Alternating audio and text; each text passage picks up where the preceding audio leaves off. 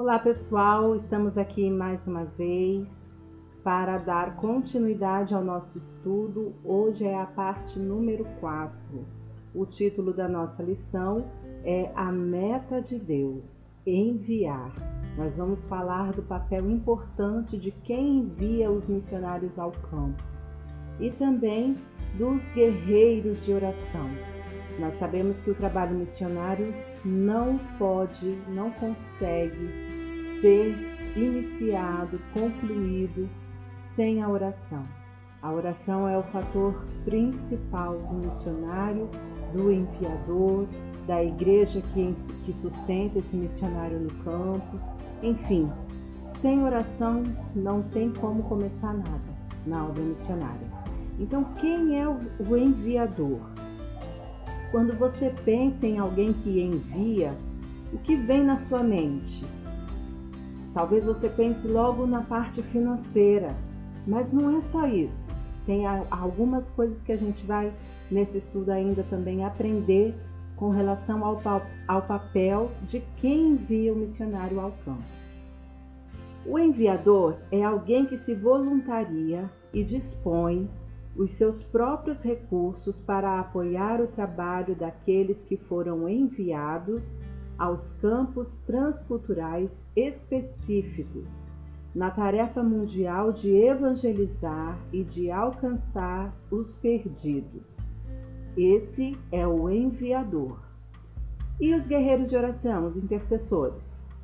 É alguém que aceita o desafio e a responsabilidade de orar de forma específica por obreiros em campos transculturais, por grupos de povos não alcançados e por mais obreiros que vão e difundem as boas novas de Jesus aonde ainda não a ouviram.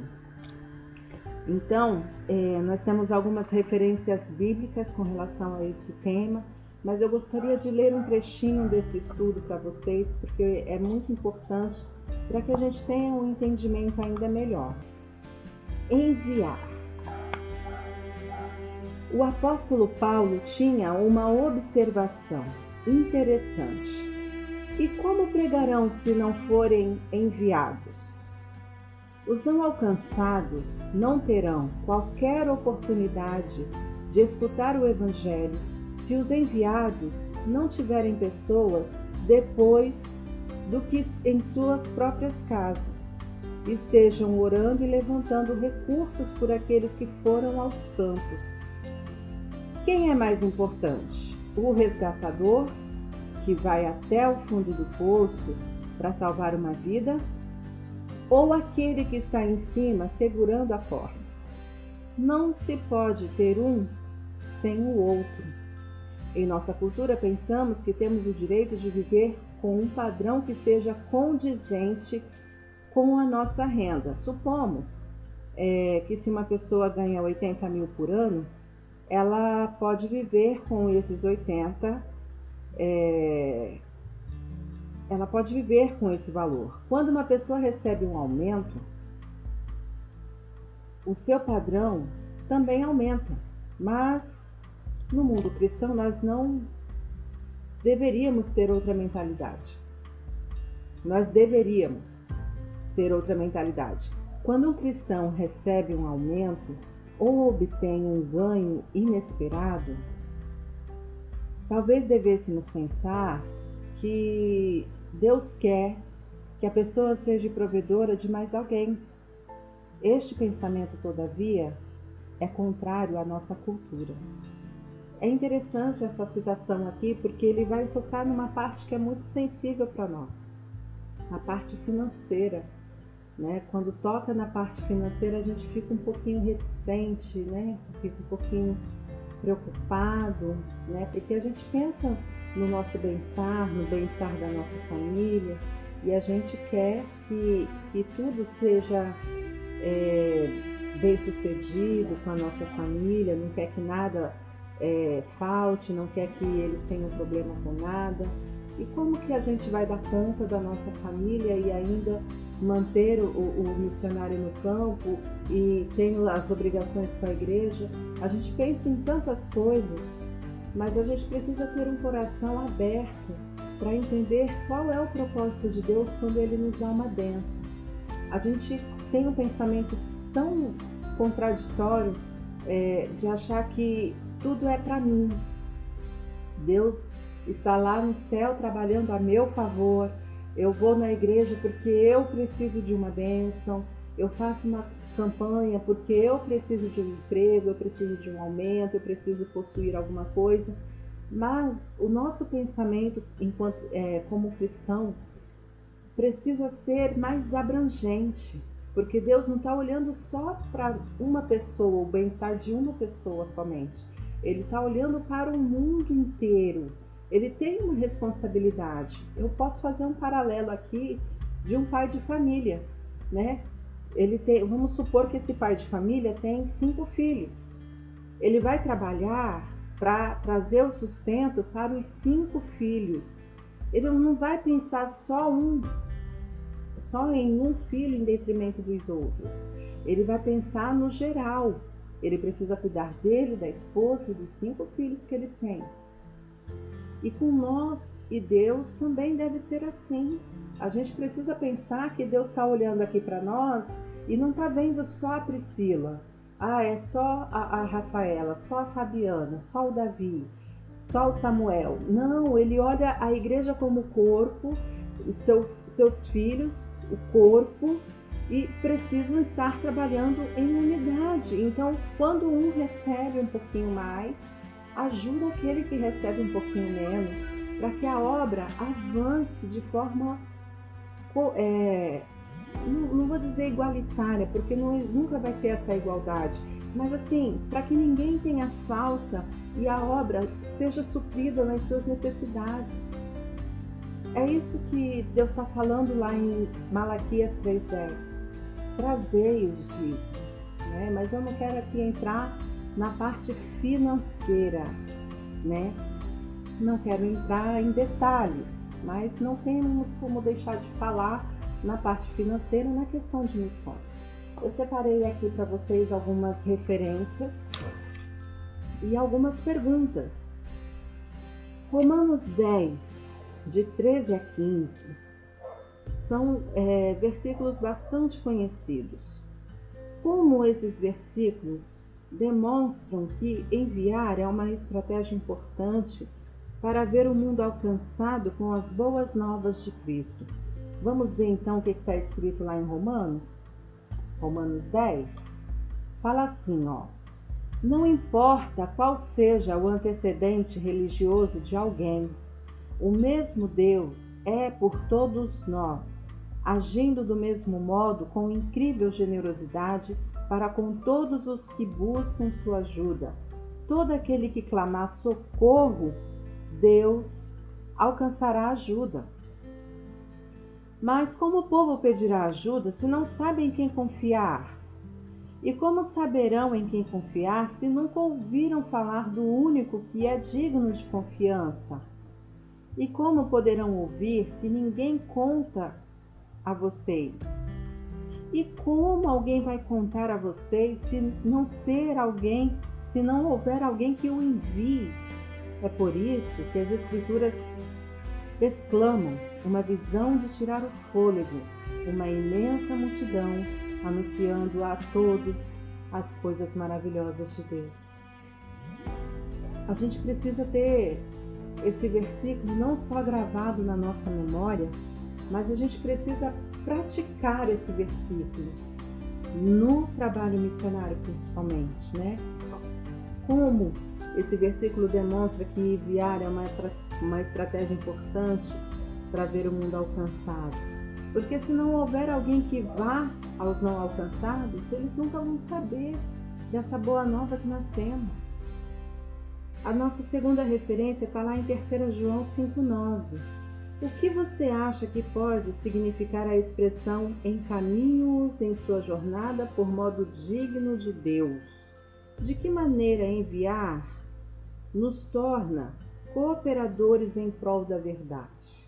Vamos ler então essa referência? Tá aqui, ó. Prezado amigo, quando você recebe em casa os irmãos em Cristo, mesmo quando são desconhecidos, sua fé aparece na prática. Eles fizeram um relatório completo para a igreja aqui, um verdadeiro sermão acerca do seu amor. É um bom trabalho esse que você está fazendo, ajudando os viajantes, dando-lhes hospitalidade digna do próprio Deus. Eles se abrigam sob a bandeira do nome e não recebem ajuda dos que não são cristãos. Por isso merecem qualquer ajuda que, possa, que possamos dar. Quando providenciamos cama e comida para eles, tornamo-nos companheiros deles na proclamação da verdade. Anteriormente escrevi algo parecido para a igreja, mas Diótrefes, que gosta de estar em evidência, deturpou o conselho Sempre vai ter as pessoas que são do contra. Mas você viu aqui nesse versículo como é importante ter pessoas que, que cooperem com o missionário, com, coopere com o seu bem-estar, porque não adianta só lançar ele no campo. Ele precisa comer, ele precisa beber, ele precisa vestir, pagar as contas, ter como se transportar às casas das pessoas. É um trabalho de custo muito alto e sem dinheiro como que tudo isso funciona? A terceira referência está lá em Lucas 8, 8, de 1 a 3.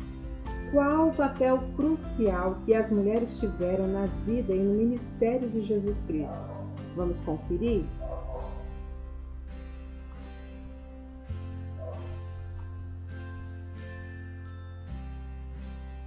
Ele deu prosseguimento ao seu plano, viajando de cidade em cidade, de aldeia em aldeia, pregando o reino de Deus, anunciando a mensagem. Os doze estavam com eles, algumas mulheres que haviam sido curadas de várias enfermidades e aflições malignas também os acompanhavam. Maria, chamada Madalena, de quem sete demônios foram expulsos, Joana, esposa de Cusa, oficial de Herodes, Susana e muitas outras que usavam seus recursos para suprir as necessidades do grupo. Olha a importante de termos alguém que, que, é, que, que custeie a, a nossa estadia no campo missionário. É muito importante.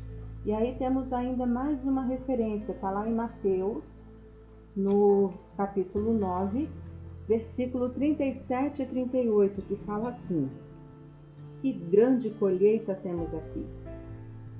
Disse aos discípulos: Mas são tão poucos trabalhadores, ajoelhem-se e orem, pedindo mais trabalhadores. E ainda temos uma outra referência lá em Colossenses. É, só um minutinho, deixa eu achar aqui. Colossenses 4, de 2 a 4, versículo 2 a 4, que fala: Orem com dedicação, fiquem atentos, de olhos bem abertos, em atitude de gratidão. Não se esqueçam de orar por nós para que Deus me dê novas oportunidades de anunciar o ministério de Cristo, mesmo enquanto estou neste cárcere. Orem para que toda vez que eu abrir a boca consiga tornar Cristo conhecido para eles.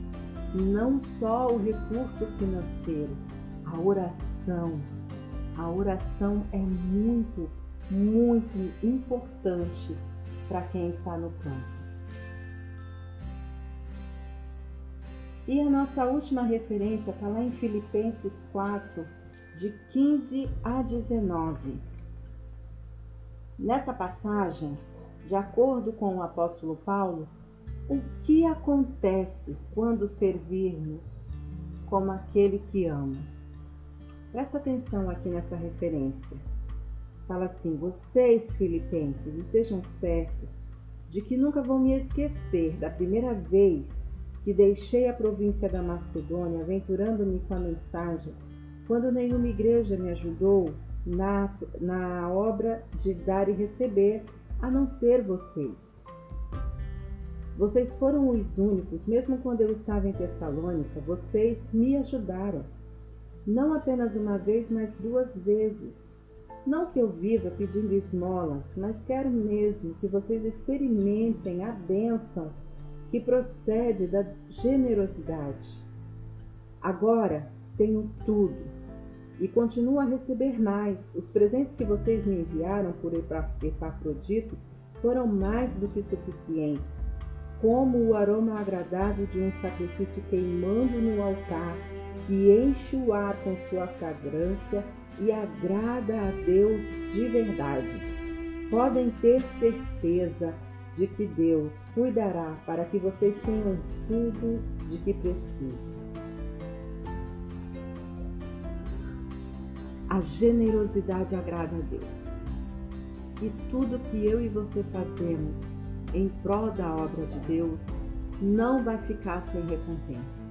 O Senhor ele é galardoador daqueles que o buscam, daqueles que o servem. E se nós servirmos junto com os missionários, quer seja financeiramente e orando, pode ter certeza que os frutos que ele ganhar lá no campo missionário também serão os nossos frutos. Então, essa foi a nossa lição de, de número 3, que tem como título A Meta de Deus Enviar. Continue acompanhando os nossos estudos, é uma série de seis. Não perca nenhum. Deus abençoe a sua vida. Até mais.